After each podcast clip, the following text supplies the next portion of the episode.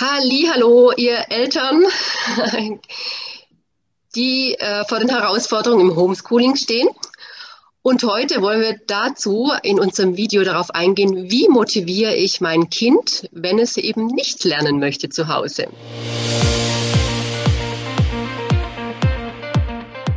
Wer unser erstes Video noch nicht gesehen hat, also ich bin Melanie Seidel-Jester, ich bin Heilpraktikerin für Psychotherapie und auf das Thema Ängste und Stress überwinden spezialisiert.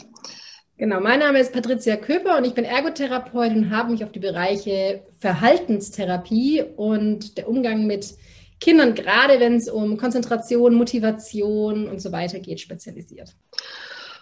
Und ähm, ich selber, ich habe ja keine eigenen Kinder, aber habe so von meiner Schwester gehört, Patricia, ähm, und auch von meinem Bruder, die beide zwei äh, Töchter haben, sind acht und in der zweiten Klasse.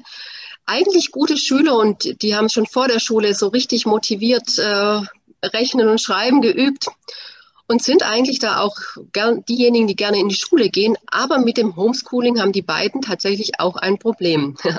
so dass mhm. zum Beispiel meine Schwester genervt ist, weil sie irgendwie so vor sich hin träumen, ja, und es ewig braucht und sie muss dann immer irgendwie dabei sein die ganze Zeit und Druck machen. Mhm. Oder sogar beim, ja, bei meiner anderen Nichte, die hat dann die Oma, die mit ihr Homeschooling machen wollte, dann auch so fertig gemacht und angeschrien, dass die ja geheult hat und gesagt, sie kann nicht mehr. Ja. Jetzt also, äh, würde mich ja interessieren, wie, wie macht man da, was macht man da in dem Fall, Patricia? Also was erstmal wichtig ist, ist, dass es natürlich auch für Kinder eine wahnsinnig herausfordernde Situation ist, das Homeschooling. Also ähm, wir von uns Erwachsenen kennen das ja, wenn wir auch im, im Homeoffice sind. Es gibt viele Ablenkungsreize. Also zum einen könnte ich ja eventuell meine Waschmaschine noch kurz ausräumen oder ich gehe noch mal kurz hoch und mache das Mittagessen oder oder. Also da gibt es viele Ablenkungsreize und genauso ist es natürlich zum einen erstmal für ein Kind. Wichtig sind da, dass man ähm, ganz bewusste Arbeitszeiten auch einrichtet, wo das Kind dann weiß, von hier nach hier arbeite ich, da ist meine Arbeitszeit. Wie wir schon im ersten Video gesagt hatten, ist eben wichtig, dass das Kind auch einen Arbeitsplatz zugeordnet bekommt, wo man sagt, hier darfst du dich ausbreiten, hier darfst du dich ähm, eben hinsetzen. Und wichtig ist dann aber auch noch, dass man, ähm, wenn jetzt ein Kind zum Beispiel hier eine Aufgabe zu erledigen hat, ja, und es aber erstmal als herausfordernd erlebt und sagt, boah, es ist nicht zu bewältigen, mhm. dann kochen natürlich auch bei einem Kind Emotionen hoch. Und ähm, da ist vielleicht einfach wichtig, dass man dem Kind auch sagt, okay, wir teilen uns diese Aufgabe ein. Wir machen jetzt erstmal das, was du vielleicht auch gut kannst und widmen uns dann nachher gemeinsam, vielleicht wenn ich eine freie Minute auch habe, dass ich mich neben das Kind setzen kann, wo wir dann einfach begleitend miteinander lernen, dass wir uns den schwierigen Aufgaben widmen. Beispielsweise, wenn der Papa dann zu Hause ist oder um, sich um die anderen Kinder kümmern kann oder also ähm, wichtig ist, dass wir da einfach eine Stütze geben und sagen dem Kind, ähm, wir schaffen das gemeinsam. Gemeinsam sind wir stark. Und wir hatten auch schon mal so den Cliffhanger, konzentriert geht es wie geschmiert. Und das kennt ihr ja vielleicht auch von euch, wenn ihr so einen Flow habt, ja, also den mhm. Arbeitsflow, dann läuft es richtig. Und dann gibt es wiederum den Moment, da sitzen wir da, haben ein weißes Papier vor uns und kriegen nichts zustande. Und dann hilft im Prinzip, ich stehe auf, schnapp mir vielleicht das Kind, wenn das Kind auch in dieser Situation steckt. Und wir gehen wirklich erstmal aus der Situation raus und begeben uns an einen anderen Ort beispielsweise raus zum Spazieren, Schlitten fahren. Oder ähm, wir spielen einen Mensch ärgere dich nicht zusammen. Einfach so komplett raus und nachher dann einfach mit frischem Wind mhm. wieder an das Tun zu Ja, man darf da nicht vergessen, denke ich, dass ein Kind nicht wie ein Erwachsener so eine hohe Aufmerksamkeitsspanne hat. Ein Kind. Und selbst wir Erwachsene haben ja nicht äh, fünf Stunden hochkonzentrierte Aufmerksamkeitsspanne. Das sagt man ja auch so ab äh, maximal 90 Minuten, dann ist es auch durch, ja. Ein Kind Bei Erwachsenen kann sich 20 Minuten am Stück konzentrieren. Genau. 20 Minuten, das ist eine Zeit, die ist von unseren Vorstellungen, kann ein Kind sich so lange konzentrieren und eigentlich ist es eben nur ein ja. kleiner Bruchteil. Genau, und da muss man sich dann ja auch dann oft nicht wundern, warum dann plötzlich irgendwann nichts mehr geht. Dass wir da einfach irgendwo mehr dran denken, kleineren Häppchen, den, den mhm. großen Berg in kleineren Etappen zu äh, unterzubrechen. Vielleicht ist es auch manchmal unser eigener Anspruch als Erwachsener, dass wir denken, ja, wir wollen da so schnell durch sein, damit wir fertig sind, ja, ja und genau. das und nachmittags dann frei ist oder das Kind dann spielen kann, ja. ja. Aber ich glaube, wir tun unseren Kindern da keinen Gefallen. Also mhm. wenn wir sagen, das ist natürlich genau das, was du auch sagst. Auch mir geht es so als Mama von drei Kindern mit einem Kind im Homeschooling. Mm, ja, und versucht auch noch, das finde ich auch nochmal super wichtig, auch in der Schule wird, ist heutzutage das Konzept so, dass ein Kind ab und zu mal aufstehen darf, um sich einen Arbeitsplatz Platz zu holen. Ihr könntet es ja auch zum Beispiel so machen, dass das Kind erstmal ein Blatt bekommt, ähm, vor sich, dass es vielleicht selbstständig erledigen kann, auch schon vom, vom Anspruch, vom Leistungsanspruch. Mhm. Und aber bei euch das nächste Arbeitspensum abholt. Also, dass das Kind erstmal vom Arbeitsblatt eben aufstehen muss, sich das bei euch abholt, das Blatt, und dann sozusagen einfach schon diese Bewegung und dann ritualisiert vielleicht noch ein kaltes Wasser trinkt, um dann wieder frisch einfach ähm, an die Aufgabe ranzukommen. Ja, und das Aufstehen dann vielleicht auch und das Abholen von der nächsten Aufgabe, finde ich eine schöne Idee, dann auch gleich mit einer kleinen Pause verknüpft wird. Genau. genau. Weil ich finde dann ganz besonders dann wichtig, dass da Pausen dazwischen sind. Genau. Es gibt zum Beispiel auch die Möglichkeit, so arbeite ich zum Beispiel mit meinem Kind, mit Stopp ähm, Uhren, aber in Form von Sanduhren. Also die kann das Kind, also kann, können die Kinder schon selber umdrehen. Die gibt es dann mit verschiedenen Zeiten, 15, 15, 20 bis 30 Minuten und sagen, so und so viel Zeit haben wir jetzt Pause, bis das abgelaufen ist, dann geht es eben wieder weiter. Ja. Ich denke mal, wir müssen oft mal auch selber wieder reflektieren, wie geht es uns als Erwachsene. Also wenn wir jetzt auch äh, im Büro sind oder zur Arbeit gehen und da ist dann so eine ganz andere Umsetzungsmotivation, wenn alle jetzt arbeiten, ja, wenn mehrere arbeiten, ja, als wenn man plötzlich so alleine irgendwie vor sich hin Definitiv. arbeitet, ja, im Homeoffice. Oder allein schon, äh, wenn man jetzt mal sagt, ich muss mal Hausputz machen, äh, gemeinsam geht es da auch leichter und schneller. Also dieses alleine irgendwas zu machen. Wie geschmiert. Ja, ja Eben, und das, das ist ja auch, wir dürfen wir auch unserem Kind nicht, äh, nicht verlangen oder darf auch sagen, es ist okay, dass es das nicht kann, ja, so mhm. sich alleine schon so motivieren, dass das stundenlang da jetzt so konzentriert arbeitet. Ja. Und ja. Äh, auch da dann den Leistungsanspruch runternimmt und also tatsächlich auch mal kommuniziert, das ist okay. Also du musst das nicht gleich alles können oder du musst es ja nicht alles, alles in einem Stück machen. Wir hatten eine Aufgabe von der Lehrerin vorgelegt bekommen, was eigentlich total lieb und süß gemeint war, denn sie hatte gesagt, bist du schon ein Rechenkönig, dann stopp doch mal deine Zeit und sag mir, wie lange du dafür gebraucht hast. Mhm. Eigentlich wollte sie das wertschätzend, wie sie auch dann in der E-Mail an den Eltern, an die Eltern kommuniziert hatte, mhm. damit die Kinder sehen, ich sehe, was du tust. Aber ich hatte eben diese Aufgabe meiner Tochter hingelegt und hatte gesagt, so, und jetzt stoppe ich mal für deine Lehrerin die Zeit und sie brach in Tränen aus, weil sie hatte eben, eben nur noch diesen schwarzen Berg vor sich, wo sie dachte, wie komme ich da überhaupt durch? Und ich persönlich habe gemerkt, es ist ein wahnsinniger Druck für sie, den sie erstmal so nicht leisten kann und ähm, habe dann die Stoppuhr weggelassen, weil mhm. das ist eben nicht Sinn der Sache gewesen. Und ich glaube, ja auf die Bedürfnisse, auf die Signale zu hören, auch ähm, ist wahnsinnig. Wichtig. Ja, und wenn wir da wieder mal so gucken, wie wird es uns gehen, ja, dann können wir das, diese Reaktion auch besser nachvollziehen und kommen auch nicht so schnell in einen Wutanfall.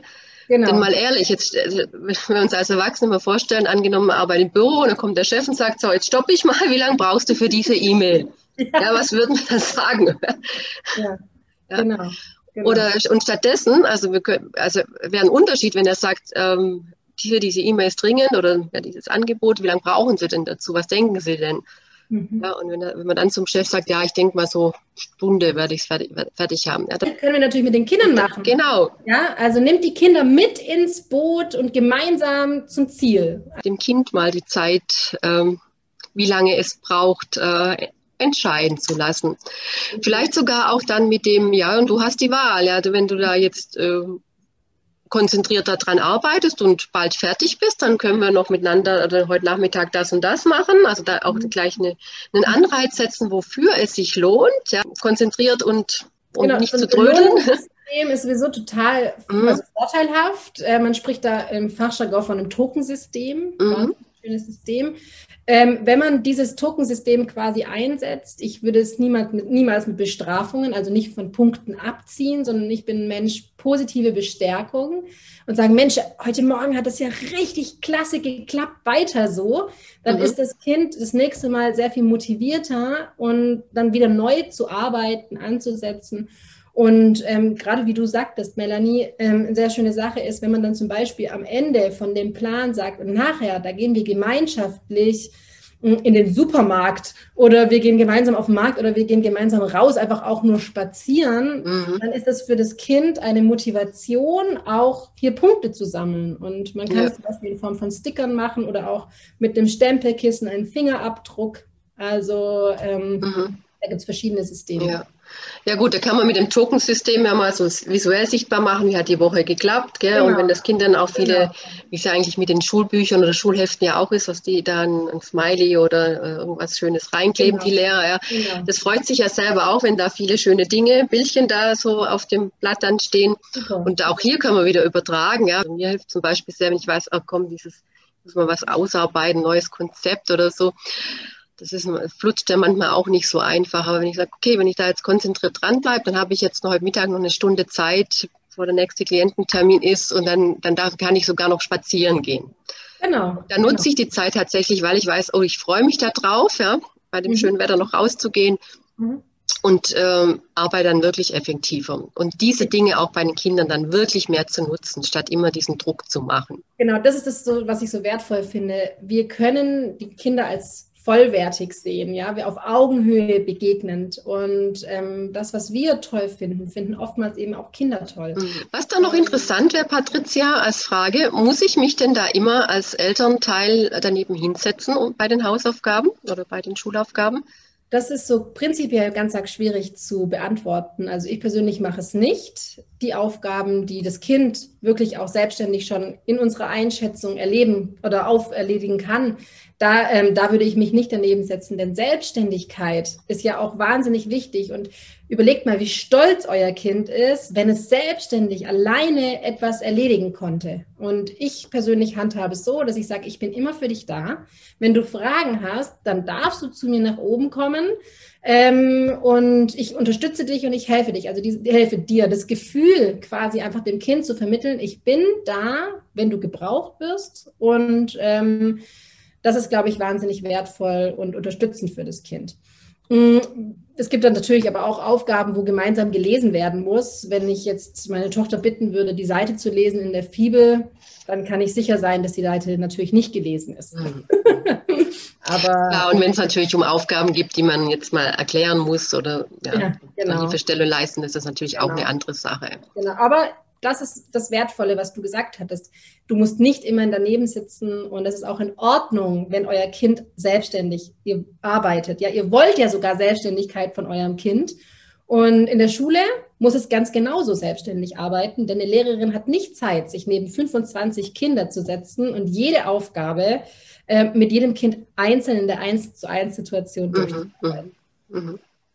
Ja, letztendlich, dadurch erstärkt man ja auch diese Selbstwirksamkeit dieses Kindes. Definitiv, definitiv. Und, und umgekehrt muss man sich ja auch, darf man sich auch bewusst sein, also wenn man sich da drei, vier Mal nebenhin sitzt, dann wird es ja zum Muster. Ja, das heißt, das Kind genau. lernt, dass es immer verknüpft ist, da muss jemand dabei sein. Genau. Und dann geht, dann kommt man da nicht mehr raus aus dieser Nummer, ja, als, als genau. Elternteil. Dann ähm, Anders hingegen, wenn du ihm vermittelst, ich bin da, wenn du Hilfestellung brauchst, mhm. ist nicht neben dich hin, aber ich mhm. bin da, wenn du Hilfestellung brauchst, dann kannst du jederzeit zu mir kommen. Mhm. Ja. Genau, weil sonst äh, geht es irgendwann nur noch, dass gelernt wird, wenn das Kind, wenn der, der genau. Erwachsene nebendran sitzt. Ja. Genau. Also das fördert man sonst. Dann wird es anstrengend. Und dann, ja. Weil dann wird im Alltag nichts mehr erledigt. Kein genau. Haushalt, kein Mittagessen und so mhm. weiter. Und so fort. Und auch wenn es mal ein bisschen länger dauert, dann ist es die Selbstverantwortung des Kindes und dann geht halt dann das von der Spielzeit nachher, von der Freizeit, ja. Äh, von der Quality-Zeit dann ab. Ja. Ja.